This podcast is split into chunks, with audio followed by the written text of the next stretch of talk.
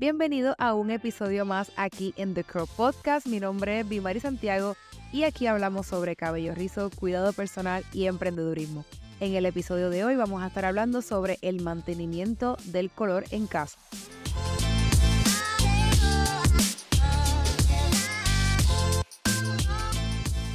Este episodio surge de la necesidad de información de quizás de muchos clientes o personas que eh, tienen color o se hacen color en su cabello y no saben cómo mantener eso en casa.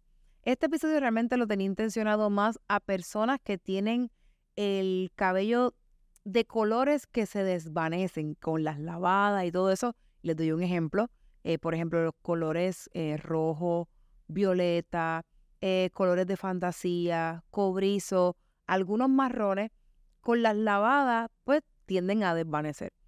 Y también vengo en este episodio a hablarte tal vez de los errores comunes que quizás pueda estar cometiendo que en vez de, sacarle provecho a tu cabello y ponerlo en mejor condición, quizás estás haciendo todo lo contrario y estás dañando tu cabello.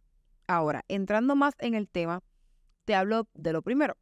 Cuando primero, la, mi primera recomendación es que todo tipo de químico o proceso de color que tú te hagas, que lo hagas con un profesional que evites lo más que puedas de hacerlo en casa, porque tú necesitas unos conocimientos técnicos de lo que es el color en el cabello, que probablemente no tienes si no estudiaste esto, que vas a necesitar y que ese desconocimiento podría estar poniendo en peligro tu cabello y quizás tu cabello no lo ves progresar, no lo ves prosperar y es por esos errores que estás cometiendo que a lo mejor no tienes ni idea de que lo estás haciendo.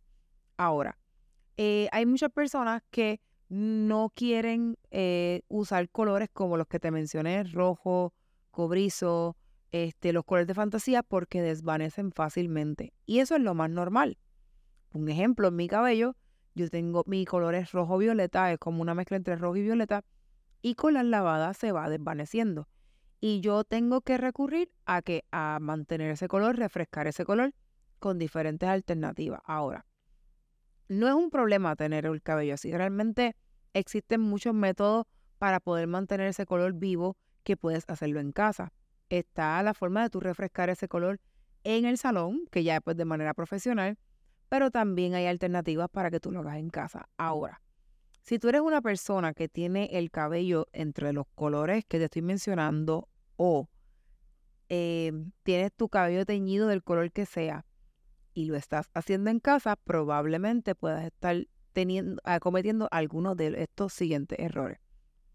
Y el más común es el siguiente, que cuando refrescan, o sea, retocan el crecimiento, ese mismo tinte que utilizaron para retocar el crecimiento, lo bajan, o sea, lo pasan a las áreas que están más abajo con la intención de refrescar el color. O sea, de lo que me sobró, que ya no usé en el crecimiento, lo pongo hacia los medios y puntas. Y déjenme decirle que ese es el error número uno que cometen las personas que se tiñen el cabello en casa creyendo de que están aprovechando el tinte que les sobró o que están refrescando y están dañando, como yo diría, explotando su cabello poco a poco. Y les explico rápido por qué. El detalle es de que los tintes están formulados de una forma que ellos abren la cutícula del cabello para que ese pigmento pueda entrar. Y hay diferentes tipos de químicos para hacer eso, para abrir la cutícula. Ahora, un cabello que ya pasó por ese proceso de abrir su cutícula y poner el pigmento, ya es un cabello procesado. Ahora, si tú vuelves a poner ese tipo de químico en el cabello, esa cutícula vuelve y abre para depositar el color. Y si lo hiciste el otro mes que viene, vuelve y abre para depositar el color. Y si tú hiciste eso una vez al mes por un año, fueron 12 veces que tu cabello pasó por un proceso químico. Son, es la acumulación de 12 procesos químicos que tuviste en tu cabello. Así que imagínate cómo podría estar tu cabello al final del año si pasó por 12 procesos químicos. Hay personas que pasan por dos procesos químicos y ya el cabello está bastante lastimado. Imagínate por 12. Así que ese es un error súper común. Hay personas que han estado en transición y no ven sus rizos prosperar y se tiñen el cabello en casa y es por eso porque han estado poniendo el mismo químico eh, sobre el otro químico. Ahora, tú te preguntarás, Dimari, tengo el cabello rojo, me lo quiero dejar rojo, pero se desvanece, ¿qué voy a hacer? Ok. Primero te digo que no pongas el mismo tinte que estás poniendo aquí, no lo pongas en los medios y puntas. Lo quizás antes de esa recomendación te diría que te detenga y vaya a donde un profesional para que te trabaje tu color. Ahora, si tú por alguna razón no lo vas a hacer y vas a querer seguirte dándote tu color en tu casa, no pongas el mismo tinte que pones aquí, ponerlo acá. No. ¿Qué vas a hacer? Vas a conseguir, que eso ya se consigue bastante fácil, alguna mascarilla de color o acondicionador con color del mismo color que tú te das.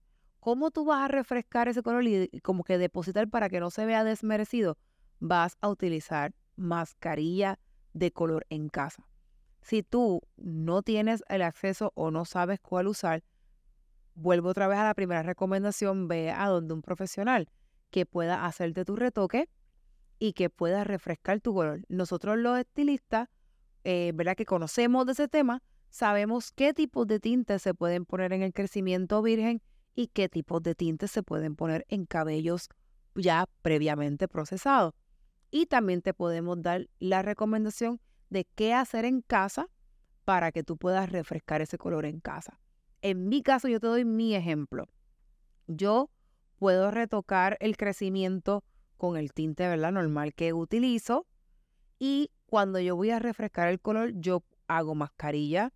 Eh, a veces yo tengo mascarilla del color que es o creo mi propia mascarilla. Hay veces que yo he mezclado este, por ejemplo, tinte de los de fantasía, que no se mezclan con peróxido, con mascarilla hidratante. Hago como mi propia mascarilla.